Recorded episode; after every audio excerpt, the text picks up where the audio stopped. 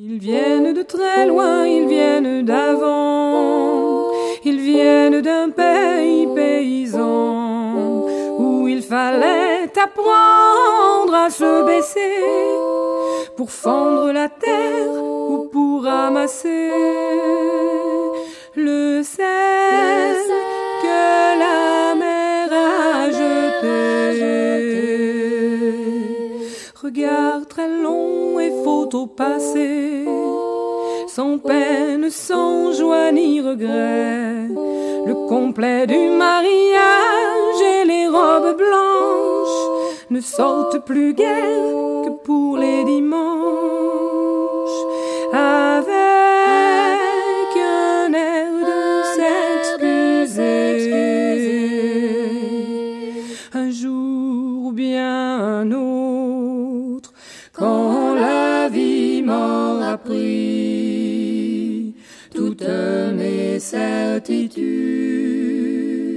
j'irai les écouter, j'irai me reposer à l'ombre de la patience des anciens. Radio Méga 99.2, bienvenue dans l'émission à l'ombre de la patience euh, des anciens. C'est une émission qui est présentée tous les samedis en direct à partir euh, de 11h sur les ondes de cette même radio. Radio Méga est située au 35 rue Promso à Valence depuis 2006, euh, ma foi, et puis euh, se porte euh, très bien. Alors aujourd'hui, j'ai des invités euh, dans le studio de Radio Méga, la personne de Madame Muriel euh, Pacta qui a été invitée, euh, eh bien c'était la dernière émission avant les vacances. Bonjour Muriel, Bonjour Gilles. comment ça va? Très bien. ah merci. bah, tant mieux. Rappelez-vous de cette émission avec euh, un livre à la clé dont le titre est Les squatteurs de l'impasse Jaboulé. Oh les squatteurs, oh les vilains squatteurs, avec une très très belle euh, couverture, euh, des, des belles chaussures en, en couverture. hein. Et puis euh, il y a Madame Aude Pacta Didier qui est présente aussi dans les studios. Bonjour Aude. Aude. Bonjour Gilles. Oui, ça va bien Aude? Ma foi, oui, le soleil brille. Alors dites-moi, il y a comment un dénominateur euh, commun euh, dans vos noms, c'est euh, Pacta. Est-ce que vous auriez un lien de parenté par hasard? Ah, il me semble bien que je suis la mère de cet enfant. Non sans blague. Eh oui, eh oui. Ah d'accord, donc vous êtes bien placé, euh, maman, euh, pour parler euh, justement de ce dont on va parler aujourd'hui, c'est-à-dire de la crise d'adolescence qui, bien entendu, est très très difficile à gérer euh, dans certains cas et par contre est très importante parce qu'il faut qu'elle ait lieu plus, et plus tôt elle a lieu mieux c'est finalement parce que quand elle a lieu tard il faut déblayer des couches et euh, comment c'est plus euh, difficile n'est-ce pas Muriel? Tout à fait, effectivement. L'adolescence est un passage obligé que les personnes arrivées à un certain âge, hein, alors effectivement aujourd'hui on sait que la date euh, et l'âge d'adolescence changent. hein. Euh, on parlait à une époque de préadolescence, aujourd'hui on s'aperçoit que euh, certains commencent même autour de 9 ans à faire cette fameuse crise identitaire qui est en effet compliquée et pour celui qui la vit, mais également pour les parents qui la subissent. Oui, alors ça, euh, peut-être que c'est l'évolution, hein, comment, euh, peut-être que l'adolescence et la puberté maintenant se mélangent un petit peu, non? Oui, tout simplement parce que notre style de vie a, considérablement changé Mm. et qu'automatiquement, eh bien, euh, ça va gérer des, des changements en profondeur aussi sur l'arrivée de la puberté, puisque euh, tu as tout à fait raison, l'adolescence est liée au passage de la puberté, c'est-à-dire cette transformation physique, hormonale euh, Oui. de, de- de- de notre corps et de notre esprit. Oui, alors euh, moi à mon époque, Bon, je suis pas si vieux que ça quand même, mais à mon époque, c'était bien distinct. Il y avait la puberté, hein, et puis après, euh, l'adolescence. On va dire que la puberté, euh, c'était à peu près vers 10 ans, et euh, l'adolescence commençait à peu près vers 13 ans, 14 ans. C'est ça. Voilà. Et maintenant, c'est vrai que c'est un petit peu confondu, et comment ça occasionne quelques désagréments, peut-être. Euh, on en parlera euh, si on a le temps, mais pour l'instant, on, va s'attacher euh, à essayer de résoudre cette équation très difficile, c'est-à-dire bah, l'adolescence, la crise d'adolescence, qu'est-ce que c'est et comment est-ce qu'on peut venir en aide déjà aux parents? Parce qu'ils peuvent être très très désorientés par une grosse crise d'adolescence. Tout à fait. Alors effectivement, pour comprendre ce que c'est que l'adolescence, je commencerai tout simplement à évoquer Françoise Dolto, qui a quand même été la première à s'intéresser à la cause des enfants, et qui va évoquer le passage douloureux de cette période euh, en l'appelant le complexe du homard. Alors à l'époque, quand on m'avait parlé de ce, terme, je m'étais dit, mon Dieu, qu'est-ce que ça veut dire? Mais Tout simplement, l'enfant qui a grandi protégé dans une cellule familiale jusqu'à, on va dire, une dizaine d'années, va devoir se retrouver avec une fracture, c'est-à-dire une carapace qui va être obligée de tomber et il va se retrouver dans l'obligation de chercher et de trouver ses nouvelles valeurs. Autrement dit, il va avoir un besoin obligatoire de confronter ce qu'il a reçu en héritage, je dirais, euh, éducatif, pour voir si finalement ces valeurs correspondent avec ce qu'il est lui-même. Et automatiquement, il va se trouver dans une phase, euh, je dirais, de complexité et euh, de, fragilité parce que euh, se couper de son milieu familial pour arriver à montrer qu'on existe, ça paraît très facile à dire, mais c'est quand même quelque chose de très très très douloureux. Même si, bien évidemment, aucun adolescent ne va être capable de le dire de cette manière-là. Mais dans la réalité, il y a vraiment à un moment donné comme une mue Hein, un changement de peau qui va le rendre vraiment vulnérable, agressif, tantôt replié sur lui-même, tantôt avec le désir d'aller vers les autres, et bien évidemment, ni pour lui, ni pour sa famille, ça va être quelque chose de facile à vivre.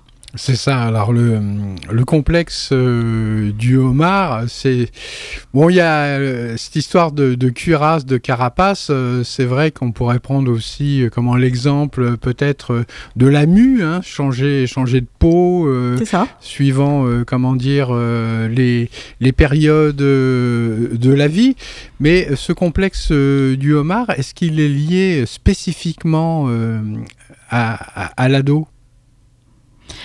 Oui, euh, comme ça, oui. Alors, on sait que sur le plan psychologique, il y a un premier passage, euh, je dirais, de rébellion qui se passe on va dire qui se passait, parce que là aussi, je dirais que les, les, âges bougent un petit peu, mais on sait que vers 5 ans, les parents commencent à vivre la première phase du non. Voilà. Et l'adolescence, en définitive, c'est un non un peu plus important, tout simplement parce que les, énergies sont bien plus importantes et que euh, avec les années, l'ado a pris, a pris du bec, si je puis dire. Voilà. Mais ce non qui est finalement une quête identitaire, est nécessaire. Parce que, encore une fois, l'enfant, depuis qu'il est petit, il est quand même, d'une certaine façon, sous le joug de ses parents. Il, il doit des valeurs, des fonctionnements, des préceptes, des obligations, euh, sans finalement pouvoir dire je ne suis pas d'accord. Bon. Et l'adolescence, c'est vraiment un moment où il va remettre en question les valeurs imposées par le milieu familial, euh, la référence qu'il a eue pendant des années, de telle manière à s'ajuster à sa propre personnalité qui est en train d'émerger. Oui, alors évidemment, euh, tout ça, c'est lié euh, forcément au moment où l'enfant quitte le, foyer pour aller à l'école, puisque c'est à l'école euh, qu'il va connaître euh, d'autres euh, systèmes de pensée qu'il y a dans les autres familles. C'est lorsqu'on va, par exemple, dans une autre famille qu'on voit si on est plus ou moins accueillant dans la nôtre. C'est lorsqu'on va dans une autre famille et à l'école aussi que les cultures sont différentes, que un tel euh, va penser que ça c'est bien et, et que euh, nous chez nous c'est pas bien, les, différences aussi et tout ça. Donc tout ça, ça, ça crée une espèce de magma à l'intérieur du jeune qui finalement, à un moment donné, sait plus trop quoi penser, quoi. C'est ça.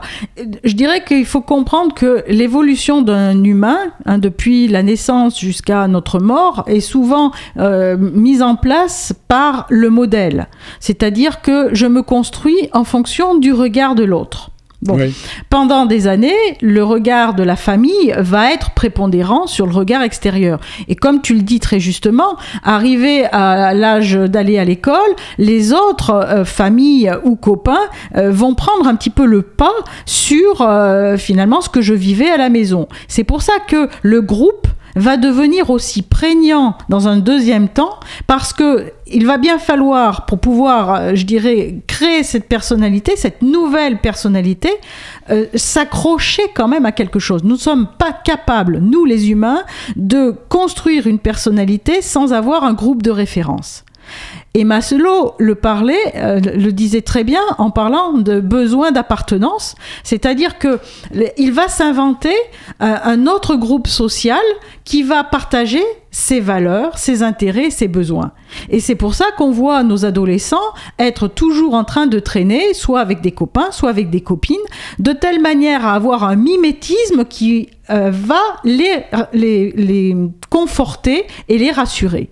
Euh, souvent, les parents ne comprennent pas pourquoi, en définitive, le, le, leur ado a toujours besoin d'être euh, en contact avec les autres. Souvent, quand j'en parle avec des mères, elles me disent ma fille, elle a vu sa copine pendant des heures à l'école, elle rentre à la maison, la première chose qu'elle fait, elle se connecte sur son portable et elle va encore envoyer des textos ou se mettre sur Facebook, etc. On, a le sentiment qu'il qu y a un besoin tout d'un coup de, créer une autre cellule qui va renvoyer finalement les, les mêmes euh, fonctionnements euh, de, de, telle façon de dire je suis dans la vérité. Oui. Et ma famille, finalement, elle, elle, elle euh, je vais pas dire le mot, mais elle, elle n'est plus du tout euh, d'actualité, donc je la rejette. Oui, alors Muriel, comment les jeunes, ils sont de moins en moins sur Facebook, hein, c'est pour les vieux Facebook maintenant. Alors, Sachant... oui, c'est Insta Insta Instagram maintenant, c'est ça? Oui, oui, il ouais. y, y, a plein de trucs. Euh, mm. comment Il y en a même d'autres. Euh, tous les jours, il y a comment des réseaux euh, qui oui. se créent comme Alors, ça. Je des plateformes. Je, je, ne les mm. connais pas obligatoirement, mais c'est le principe ouais. qui est important. Oui, oui, voilà. oui, oui, bien sûr. Comment de toute façon, ça a commencé par Facebook, hein, mm. cette histoire. Donc voilà. Alors. Par contre, ce qui est intéressant, c'est de savoir, vous, euh, Muriel euh, Pacta, en quoi, justement, euh, ça vous intéresse de parler de ça, parce que je vous je rappelle aux auditrices et aux auditeurs de Radio Méga que vous êtes thérapeute. Alors, je suis surtout écrivain. Et, oui, écrivain, voilà. bien sûr, oui, oui, mais en plus, comment vous avez un petit côté euh, thérapeute? Alors, il y a eu une époque il y a où, une effectivement, époque, oui, oui j'ai été thérapeute, hein, j'ai oui. euh, fait des études de, de psychologie, donc oui. euh, j'ai bien étudié le, le phénomène, entre autres, bien sûr, de l'adolescence, parce que j'ai reçu souvent des parents désœuvrés en ne, en, ne sachant plus comment s'y prendre, en étant débordés, en étant tristes, en étant interrogateurs par, par rapport à la solution qu'ils peuvent avoir pour essayer d'aider, de comprendre et de continuer à aimer ces adolescents qui sont parfois euh, bah, très difficiles à la maison. Ah oui, c'est sûr. Puisqu'on a le plaisir euh, d'avoir votre maman Aude ici, euh, donc dans les studios de Radio Méga, je vais lui demander est-ce que Muriel a été une ado facile ou difficile? Eh Bien, véritablement, elle a été très facile. Ah, D'accord. Mais euh, vous aviez eu l'exemple euh, d'une ado euh, ou d'un ado difficile? Euh, dans, dans, ma famille? Oui. Bon, pas, pas vraiment, finalement. Je trouve que ça s'est assez bien passé dans la famille. Je dirais plutôt que les adolescents ont été retardés. Qu'il y a eu après peut-être des, des, révoltes, un peu plus tard, euh, en préadulte ou en adulte, au moment de choisir un métier, ça a été plutôt ça qu'un rejet de la famille. Alors peut-être euh, comment euh, que peut-être que la crise d'ado euh, s'est pas vraiment euh, passée. Alors c'est pour ça qu'elle est venue un petit peu plus tard. Qu'est-ce que je, vous en pensez, Aude Écoutez, c'est difficile de dire parce que tous les cas sont différents. Oui. Il euh, y a des enfants qui ont une adolescence, qui ont déjà de la révolte très tôt. On voit déjà qu'à 5, 6 ans, 7, 8 ans en ce moment, en ce moment, euh, on ne fait pas ce qu'on veut avec ses enfants, il y a un refus d'obéissance, il y a un refus de toutes les règles familiales, euh, mais je crois que c'est très très personnel. Alors est-ce que dans notre famille, il y avait une atmosphère particulière de compréhension euh, d'attente de, Je, ne sais pas trop pourquoi nous on a été préservés pour ça. Voilà.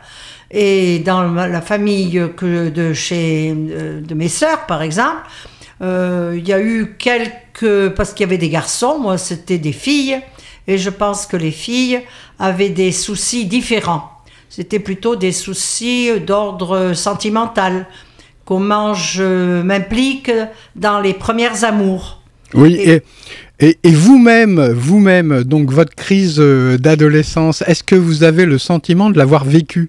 Pas du tout. J'avais un père qui était très sévère, très directif, et qui ne nous a jamais permis d'émettre le moindre euh, le moindre doute sur sa son autorité. Euh, sur son autorité. Donc euh, nous, avons été comme beaucoup d'ados à l'époque, parce que franchement chez mes copines c'était exactement le même modèle. je pense que mon adolescence, je, si l'on peut dire, je l'ai faite plutôt au moment où la numérologie l'exprime d'ailleurs, vers 40, 42 ans il y a tout d'un coup un sursaut. Et là, pour moi, le sursaut a été très net puisque ma vie a basculé, on peut dire, à 180 degrés. Ah. Alors, je ne sais pas si ça. Mais quand je. Qu'est-ce que vous appelez un sursaut? C'est un déclic? Euh, Non, je dirais que tout d'un coup, euh, j'ai remis en question euh, tout ce que j'avais cru bon pour moi et pour les autres. Je me suis aperçu que finalement, j'avais suivi un modèle qui faisait que je ne vivais pas ce que moi j'étais vraiment. Ah, donc là, c'est comment différent Ça a été peut-être une, prise de conscience plus euh, comment rapide euh, que, par exemple, une crise d'adolescence à qui s'étire en longueur, quoi. Oh, je pense qu'il y a à ce moment-là, la vie vous réserve des, des rencontres, je dirais, des douleurs, des épreuves, et qu'à un moment donné, on, on se dit mais pourquoi cette épreuve? Et je ne sais même pas si on te pose la question, tout d'un coup l'épreuve est là, vous êtes là devant elle, vous ne savez pas forcément comment réagir, mais quelque chose en vous se passe et ça, bascule. Voilà, c'est très bien. C'est un basculement que j'ai eu à 42 ans et je vois vraiment autour de moi, quand on fait des, quand je fais des séminaires de numérologie, quand on interroge les gens, ils me disent, mais moi aussi, ma vie a basculé à 42 ans. Voyez? Il y a donc un, phénomène euh, que je ne, que j'explique, oui, bien sûr, mais qui est beaucoup plus fréquent qu'on croit. Très bien, merci Aude. Et euh, je reviens euh, donc à Muriel. Muriel, on peut dire que la crise d'adolescence aussi, c'est le moment précis euh, où se dessine peut-être euh, le chemin de vie euh, du jeune? Il est fait pour ça, puisque c'est le moment où il doit déterminer qu'est-ce qui enfin qui il est, voilà. Quels sont ses goûts, quels sont ses, désirs. Euh, il faut pas oublier quand même que c'est au moment de l'adolescence que la sexualité va prendre vraiment toute sa puissance. Donc, euh, je pense qu'effectivement, c'est au moment de l'adolescence où normalement, si l'adolescent est accompagné, il va pouvoir faire ses choix de vie. Et c'est en cela que c'est important que les parents comprennent que cette phase n'est pas contre eux oui. Alors que la plupart du temps, les gens qui ne qui n'ont pas cette connaissance ont l'impression effectivement qu'on rejette tout ce qu'ils ont apporté euh, de bon, parce qu'un parent quand il éduque, euh, ben, il le fait avec sa conscience, il n'a pas autre chose à proposer puisque lui-même a vécu ça. Et tout d'un coup, l'adolescent le rejette, euh, est violent parce qu'il y a quand même souvent ce, ce phénomène de violence et ça entraîne automatiquement chez certains parents un rejet. Et là, on, ne, je dirais qu'on oublie le rôle éducatif. Et, c'est ça peut-être qui est important aujourd'hui de rappeler aux parents, c'est qu'en définitive, le, rôle d'un parent face à une rébellion, c'est d'essayer de comprendre. Euh, je, dirais qu'aujourd'hui, euh, souvent, les parents pensent que éducation veut dire faire à la place ou conseiller. Non, pendant les premières années, effectivement, les parents sont là pour apporter euh, des informations, pour montrer euh, comment le monde fonctionne, euh, comme je le disais tout à l'heure, les vraies valeurs, etc. Arrivé au moment de l'adolescence, le parent devrait être capable de faire un pas en arrière et de dire, bon, maintenant, les carottes sont cuites. Si ce que j'ai donné à l'adolescent n'est pas, je dirais, mis en place, c'est trop tard. Voilà. Mais il y a vraiment un passage, je dirais, obligé de rejet pour que vraiment euh, le, jeune se confronte à ce qu'il veut vraiment. Donc il vaut mieux essayer de mettre en place un dialogue, plus par des questions à essayer vraiment de comprendre quel est euh, le, cri de douleur que l'ado essaye de faire passer par sa révolte, plutôt que de continuer à lui dire oui mais moi je ferai pas ça, non je veux pas que tu fasses ça, qui entraîne finalement une escalade et qui ne solutionne rien si ce n'est que les crises sont de plus en plus rapprochées. D'accord. Alors euh, évidemment, euh, comment ici euh, on est à Valence, il y a des organisations qui aident les parents quand il y a des crises d'adolescence très très compliquées et très difficiles. Comme par exemple, moi je citerai le point relais, l'espace santé jeune, donc avec anciennement le point relais oxygène. Qui accueille justement eh bien, euh, les, enfants et puis les parents euh, surtout, euh, donc pour des dialogues avec des psychologues. Il y a d'autres organisations aussi qui peuvent aider et il y a aussi la démarche qu'une famille peut faire, évidemment, d'aller voir un psychologue, un thérapeute pour parler en, règle générale. D'ailleurs, lorsque comment un jeune se confie à un thérapeute, euh, il faut que toute la famille fasse euh, le travail. C'est un petit peu mieux parce que quand, il y a une séparation comme ça, euh, bah, il y a toujours quelque part un, côté qui souffre de ne pas faire le travail. Hein. De toute façon, je crois que la grosse problématique de l'adolescence, c'est une incompréhension entre les jeunes qui se disent mais mes parents ne me font pas confiance, ne me laissent pas libre de mes choix, et les parents qui eux ressentent que finalement ils sont tout d'un coup rejetés alors qu'ils ont donné le meilleur. Hmm si chacun d'un côté, alors on va pas demander peut-être dans un premier temps aux adolescents de faire cette démarche. Ils sont déjà bien trop mal euh, avec ces, phases de rire, de pleurs, de révolte, etc., de, transformation hormonale et euh, physique. Et ça peut même aller vers euh, des, des élans suicidaires ah, ah mais complètement. Je dirais que c'est quand même le, risque si à un moment donné on pousse un peu trop loin le, le bouchon. D'autant plus que je parlais du groupe tout à l'heure, la, la, la relation dans le groupe n'est pas non plus facile, elle est même plutôt cruelle et violente. Mais ils ont besoin d'appartenir à ce groupe euh, pour pouvoir se, euh, trouver cette identité. Mais les parents, je m'adresse plus à la limite aux parents, c'est vraiment de prendre une bonne fois pour toute conscience que ce n'est pas un rejet contre eux. C'est-à-dire que cette crise ne remet pas en question l'amour qu'ils ont pour leurs parents, quand il y a eu bien sûr une famille aimante, hein, on est bien d'accord, euh, s'il y a eu des gros problèmes, euh, euh, c'est peut-être un peu différent, mais dans une famille classique, l'adolescent ne rejette pas sa famille pour dire je ne t'aime plus, tu ne comptes plus, c'est je me pose avec ce que j'ai compris, ce que je veux devenir, et laisse-moi respirer, laisse-moi trouver mon propre chemin. Voilà. C'est ça la crise d'adolescence. Fais-moi confiance. Euh, je suis capable. Parce que très souvent, euh, les, parents me disent, mais oui, mais enfin, euh, la violence, les dangers. Mais nos jeunes sont confrontés tous les jours à l'école, avec les autres, dans la rue, etc., à cette violence. Donc ils la connaissent.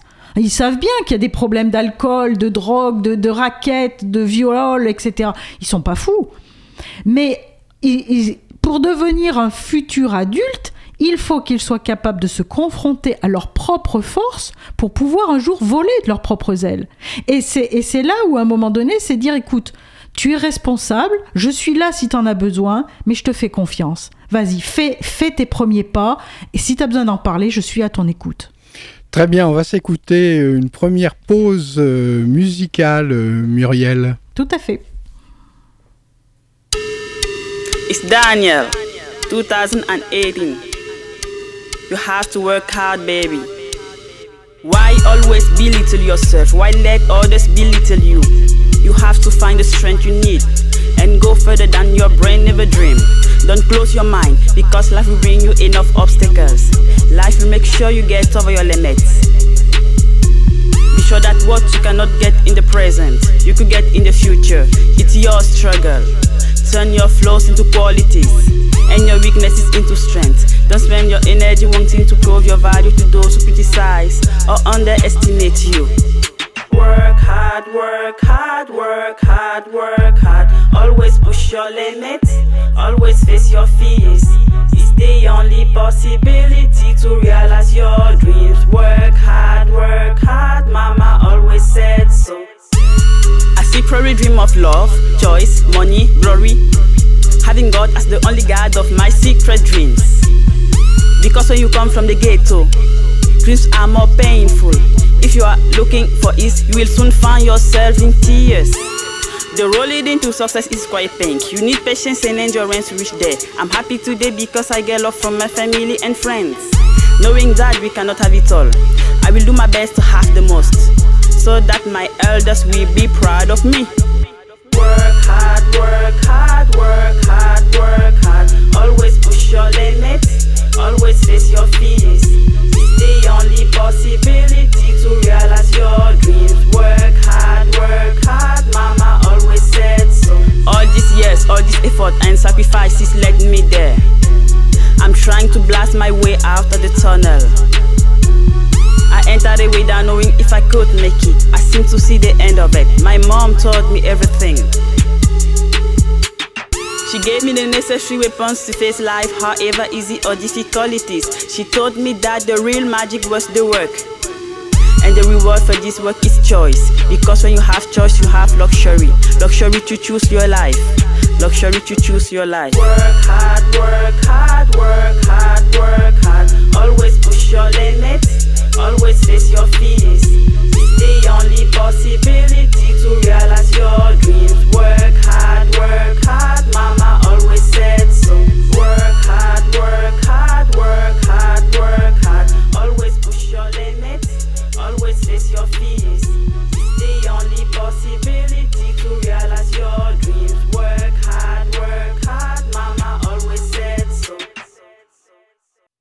Et ben voilà, donc ce premier titre euh, musical, euh, Work Hard, c'était euh, Daniel. Alors bon, je voudrais dire euh, comment un petit mot là-dessus. Euh, c'est vrai que ça fait un petit peu un mantra, mais moi personnellement, je suis pas d'accord euh, comment avec les paroles, euh, comment work hard et tout ça, faut travailler dur et tous ces trucs-là. Ça me sort par la tête complètement. C'est, bon, et comment il y a des gens, ils y arrivent facilement, la vie cool et tout ça. C'est pas la peine d'en rajouter. Par contre, par contre, la démarche, comment dire, de, Daniel est, très très bien et bah, je la félicite pour son clip vidéo et sa musique. Mais euh, personnellement, euh, comment euh, j'aspire à autre chose que de travailler dur. J'es- J'espère me la couler douce. euh, voilà. Et, et c'est comme ça. Voilà. Donc retour donc. euh, avec euh, Aude et puis Muriel euh, donc pour une émission consacrée à la crise d'adolescence, comment la gérer. C'est vrai que ça peut être violent, n'est-ce pas Muriel? Oui, ça peut être vraiment très violent. Il y a des claquements de porte, il y a des paroles souvent qui sont dites euh, que l'on peut regretter parce que, en, en définitive, comme je le disais si bien tout à l'heure, s'ils n'ont plus de carapace, ils prennent les mots des parents, euh, je dirais abruptement, mais comme ils sont en révolte, ils ne vont pas le montrer, ils ne vont pas vouloir euh, laisser paraître cette fragilité qui est finalement cette phase de reconstruction. Oui. Alors moi, il y a une image euh, qui me vient euh, par rapport à cette crise d'adolescence, parce que moi j'ai été ado aussi, forcément. Et j'avais, j'ai eu la particularité d'avoir un papa mutilé de guerre avec une jambe coupée très très haut. Et alors, euh, l'image qui me vient à l'école, c'était par exemple mes mes copains, ils me disaient ouais, mon père, il est venu, il a dégrafé sa ceinture et puis il m'a frappé parce que j'étais pas gentil et tous ces trucs-là. Mais moi, comment j'ai pas pu connaître ça parce que mon père avait une ceinture qui faisait à peu près 25 euh, cm de large pour tenir euh, sa jambe euh, en métal. Donc, s'il défaisait sa ceinture, c'était pas possible, quoi. Donc, finalement, et puis je prenais mes jambes à mon cou parce que j'avais l'impression de voir comment un pirate rentrer dans ma chambre. Et puis voilà. Donc, c'était en fait dans ses yeux que je lisais la colère, quoi. Et c'était plus plus terrible encore des fois. mais finalement, comment ma crise d'adolescence, moi, je, je l'ai fait euh, euh, à longue haleine. et je continue encore euh, donc à la faire.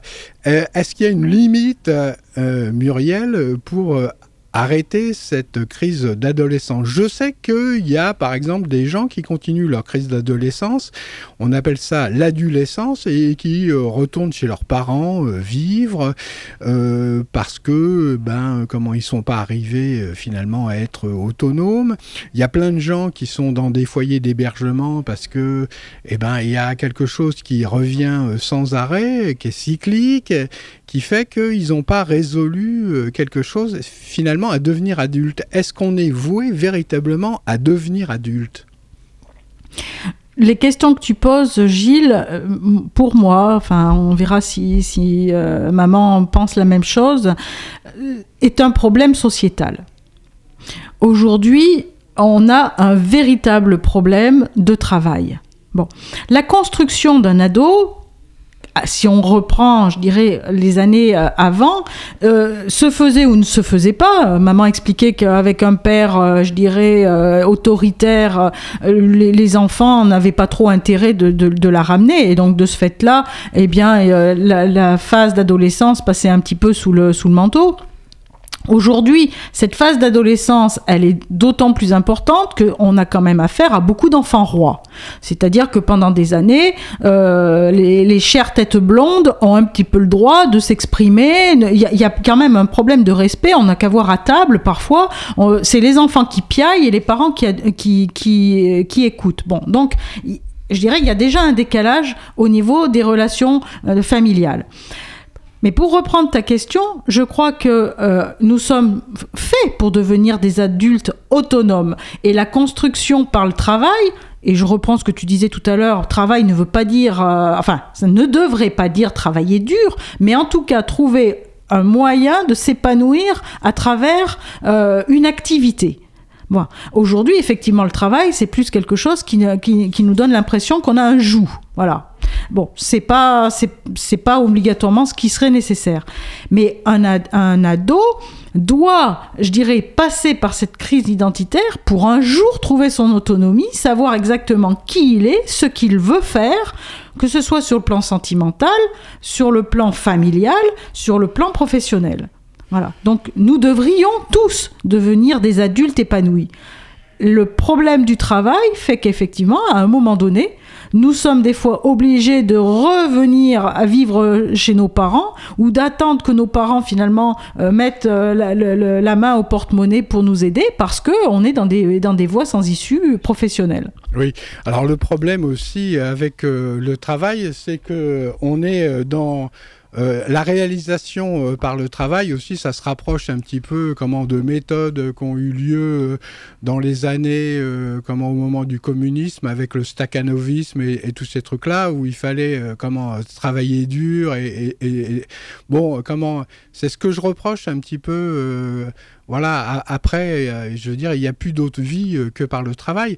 Les adolescents, euh, bien entendu, ils vont complètement se, poser à l'envers, à l'envers justement de cette, de cette idée qu'il faille travailler. Eux, ce qu'ils ont envie, c'est de rester dans leur lit le matin et puis d'attendre qu'il y ait un rêve qui vienne comme ça perler à l'aurore qui vont les mettre euh, sur leur chemin. Et euh, ce que la société euh, leur propose, c'est tout le contraire, c'est une organisation qui va détruire leurs rêves.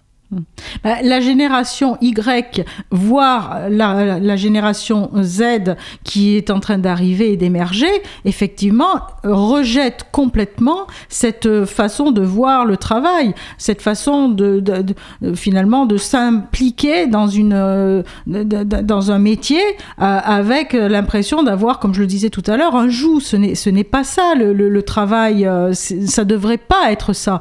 Mais en effet, euh, les nouvelles générations à gérer en entreprise nous montre bien qu'ils ne veulent plus ce schéma. Et à ce niveau-là, je trouve qu'ils ont tout à fait raison, parce que euh, les cadences infernales, euh, euh, l'impression que les objectifs sont toujours revus à la, à la hausse, c'est infernal. Et je crois que tu as tout à fait raison. Une vie n'est pas simplement tournée vers l'activité, elle doit être aussi tournée vers le, le, monde intérieur, vers des disciplines qui font du bien, comme l'art, etc etc. Voilà. Mais aujourd'hui, il y a un décalage entre la, génération X dont je fais partie, euh, voilà, qui nous, on a quand même été élevés dans l'amour du travail, et cette nouvelle génération qui nous disent non, non, non, moi je te suis plus sur ce terrain-là. Donc, la colère et la rébellion des adolescents et des jeunes adultes est encore plus importante de ce fait-là. Oui, tout à fait. D'autant plus que, comment dans les années 68, euh, il y a eu un grand mouvement, on sait très bien, où il y a eu la révolte euh, comment, de toute une génération contre euh, le dictat du père que représentait bien entendu à l'époque le, général de Gaulle. quelle image comment plus marquante que de casser la figure justement à ce père-là hein, pour comment marquer sa, sa, crise d'adolescence. Les 68 arts, ils sont toujours, quand dire, présents à se révolter euh, à la moindre occasion. Hein. Hum. Ils se rendent pas compte que d'ailleurs ils briment aussi euh, ceux, les générations qui, étaient, qui, qui, sont venues juste après aussi, ça aussi, ils s'en rendent pas compte hein, en, en, en, mettant un petit peu, comment dire, leur marque, leur touche, euh, comme si évidemment il n'y avait pas d'autre façon de penser que d'être un 68 art, hein, franchement. Donc voilà, donc c'est en même temps il y a ce côté évident éminemment sociologique dont euh, vous parlez, euh, Muriel. Hein.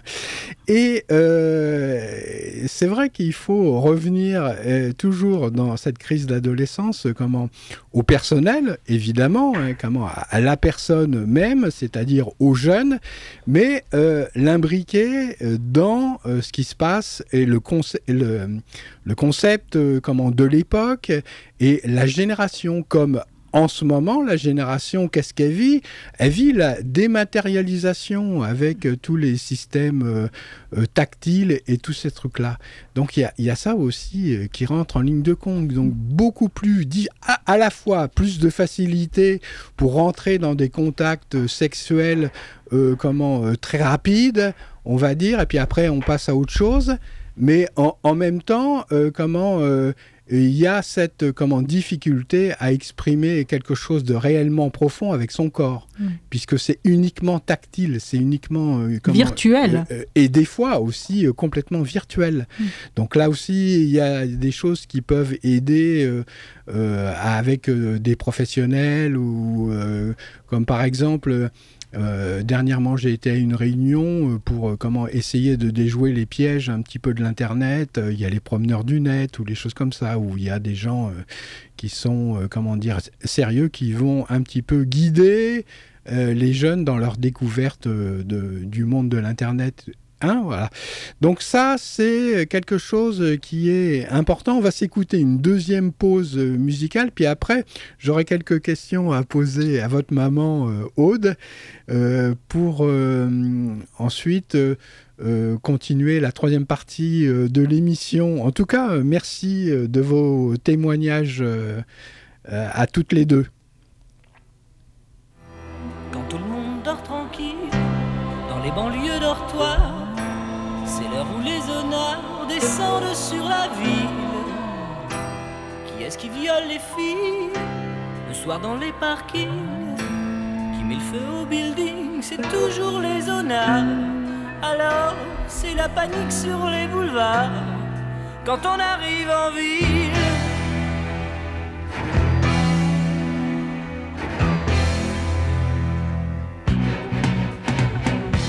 Quand on arrive en On n'a pas l'air viril, mais on fait peur à voir. Des gars qui se maquillent, ça fait rire les passants. Mais quand ils voient du sang sur nos lames de rasoir, ça fait comme un éclair dans le brouillard. Quand on a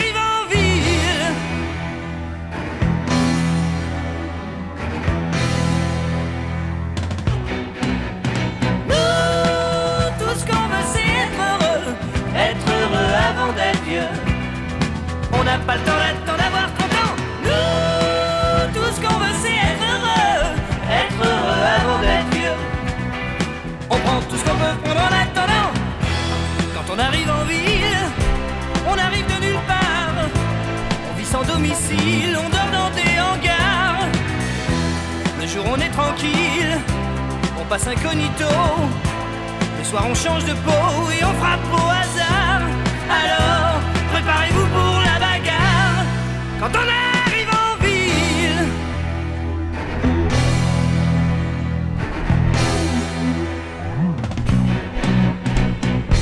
Quand la ville souterraine est plongée dans le noir, les gens qui s'y promènent ressortent sur des brancards. On agit sans mobile, ça vous paraît bizarre. C'est peut-être qu'on est débile, c'est. C'est ce que disent les journaux du soir. Quand on arrive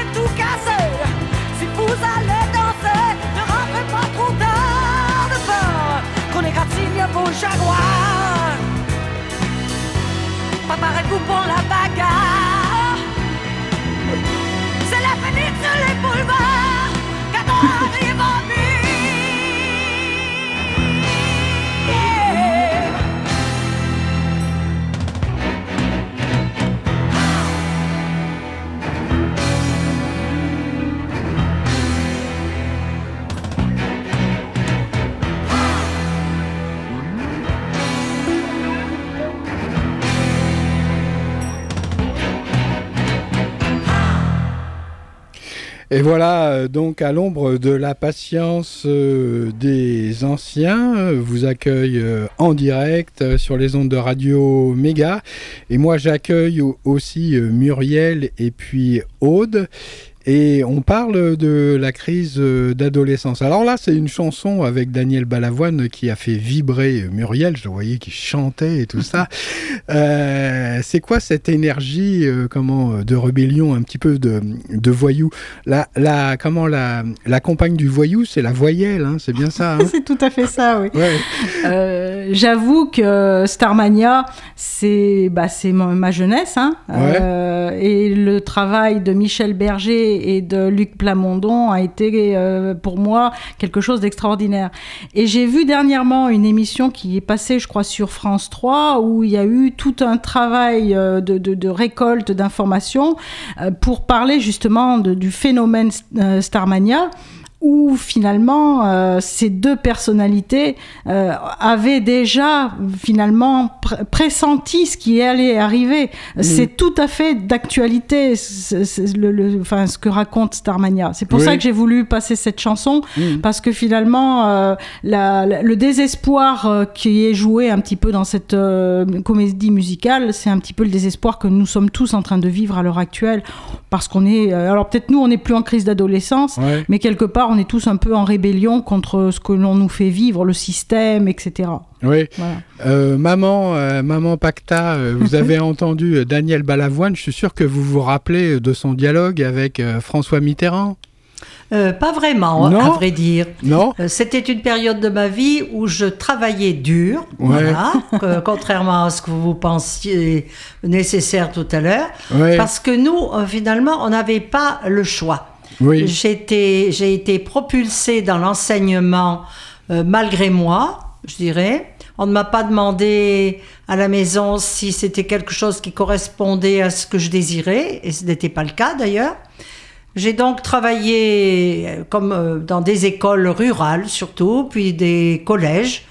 Et j'ai été confrontée à des adolescents, bien sûr, mais dans ces milieux-là, il n'y avait pas encore à l'époque, c'est-à-dire, euh, disons, je dirais une trentaine d'années, euh, ça ne prenait pas du tout l'aspect que je vois maintenant, que, euh, dont on parle à la télé, à la radio ou dans les familles. Oui. Euh, nous, nos élèves étaient encore extrêmement polis, extrêmement attentifs.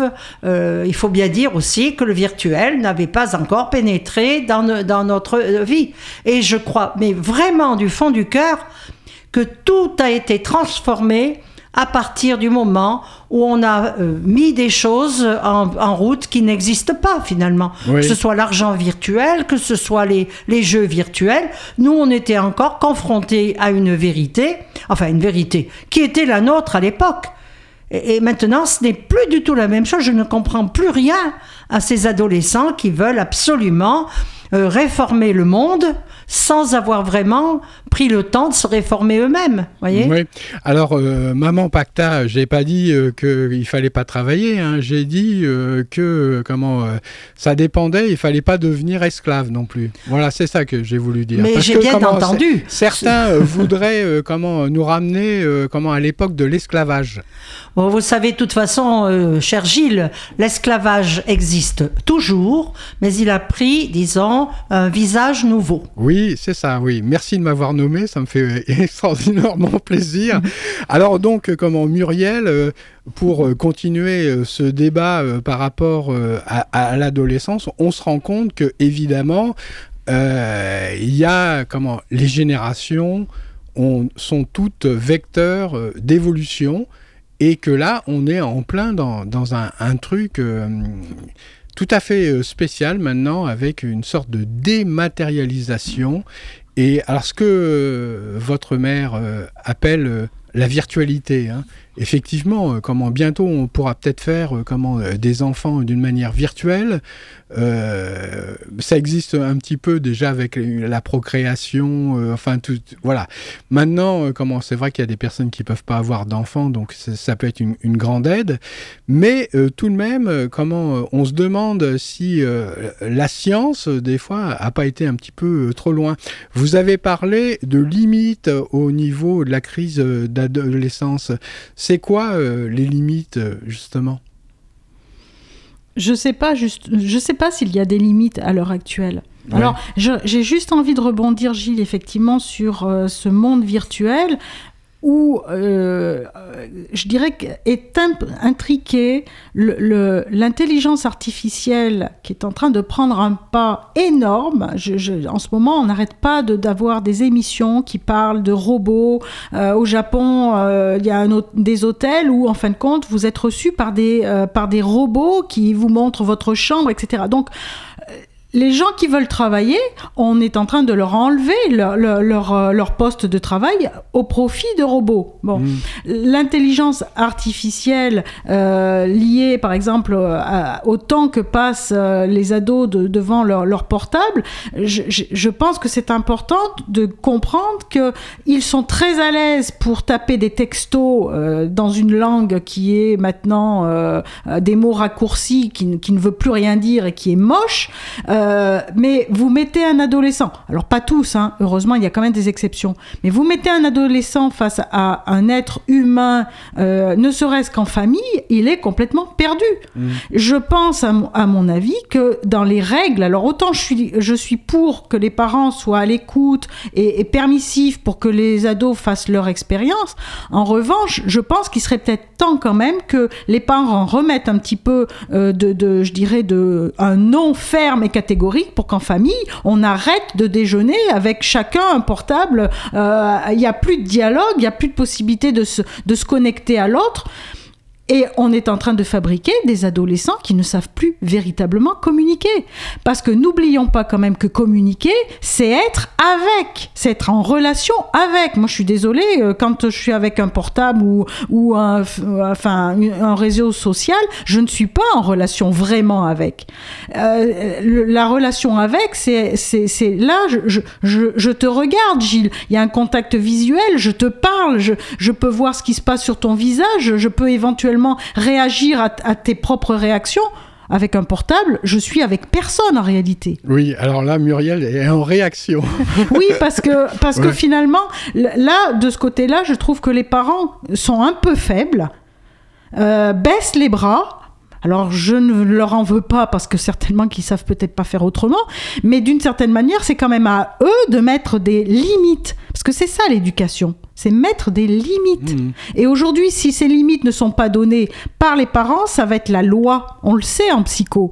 S'il n'y a pas de cadre dans la vie familiale, c'est la gendarmerie, c'est la police qui va à un moment donné va prendre le, pr- le- le- le dessus parce que là, eux, ils vont mettre la loi. Hein, La loi en- en- dans, dans le cadre, je dirais, de l'éducation, c'est très très important. Où est-elle à l'heure actuelle, cette limite? Oui. Bien, euh, on va écouter un, un dernier titre musical et après, euh, Muriel, vous nous ferez une annonce parce que je crois que vous participez euh, Au salon du polar. oui. le, le salon du polar. Ah, le polar. Ah, le polar. Ça commence ça aussi, c'est un truc d'ado. hein, Ah, tout à fait, oui. Alors, mais déjà, un troisième titre musical. Ce soir, mon petit garçon, mon enfant, mon amour. Il pleut sur la maison, mon garçon, mon amour. Comme tu lui ressembles, on reste tous les deux. On va bien jouer ensemble. On est là tous les deux, seuls. Ce soir, elle ne rentre pas, je ne sais plus, je ne sais pas. Elle écrira demain peut-être, nous aurons une lettre. Il pleut sur le jardin, je vais faire du feu. Je n'ai pas de chagrin, on est là tous les deux, seuls. Attends, je sais des histoires. Il était une fois, il pleut dans ma mémoire, je crois, ne pleure pas. Attends, je sais des histoires, mais il fait un peu froid ce soir. Une histoire de gens qui s'aiment, une histoire de gens qui s'aiment. Tu vas voir, ne t'en va pas, ne me laisse pas. Je ne sais plus faire du feu, mon enfant, mon amour. Je ne peux plus grand-chose, mon garçon, mon amour. Comme tu lui ressembles, on est là tous les deux, perdus parmi les choses, dans cette grande chambre, seul. On va jouer à la guerre et tu t'endormiras. Ce soir, elle ne sera pas là, je ne sais plus, je ne sais pas. Je n'aime pas l'hiver. Il n'y a plus de feu, il n'y a plus rien à faire qu'à jouer tous les deux seuls. Attends, je sais des histoires. Il était une fois. Je n'ai plus de mémoire, je crois. Ne pleure pas. Attends, je sais des histoires, mais il est un peu tard ce soir. L'histoire de gens qui s'aimèrent et qui jouèrent à la guerre. Écoute-moi, elle n'est plus là. Non, ne pleure pas.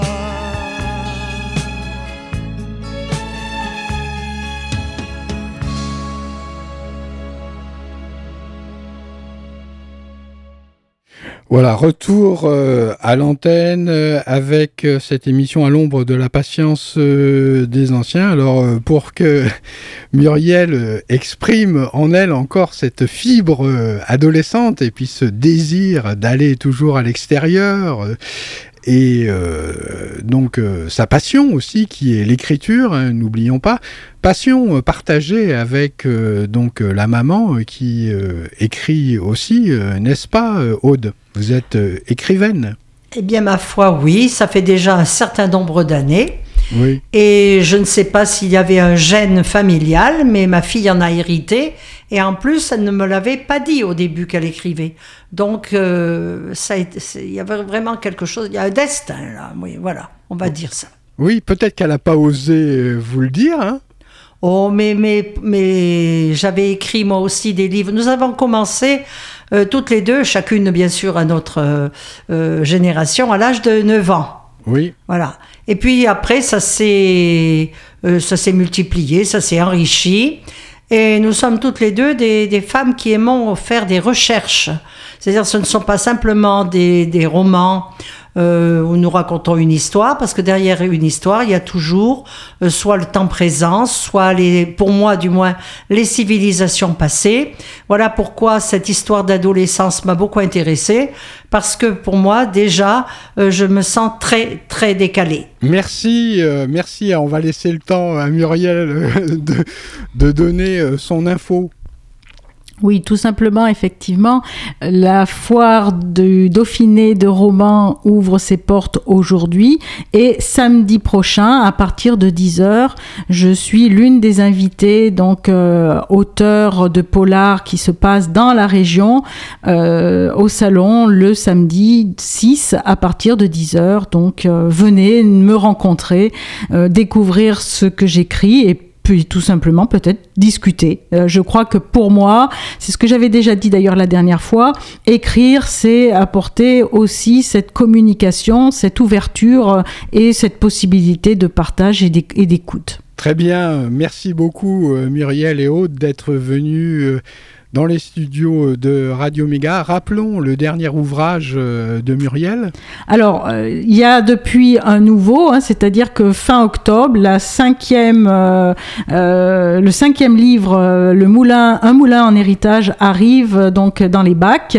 Euh, ça va être le petit dernier de cette série de cinq ouvrages. D'accord, et puis ma maman, euh, elle, elle a écrit Les coquelicots bleus. Bleus, voilà, qui viennent de ressortir et qui est un livre absolument fabuleux. Très bien. Merci Gilles de ton invitation. Eh ben, de Merci. rien, de rien, et puis euh, donc euh, bonne euh, continuation. Merci. Ligne et force du vent, chaude braise au fond du sabot, sagesse des histoires qu'ils ont racontées, pour se souvenir, se réchauffer et ne plus jamais oublier. Un jour ou bien un autre, quand la vie m'aura pris toutes mes certitudes, J'irai les écouter, j'irai me reposer à l'ombre de la patience des anciens. Ils viennent de très loin, ils viennent d'avant, ils viennent d'un pays paysan.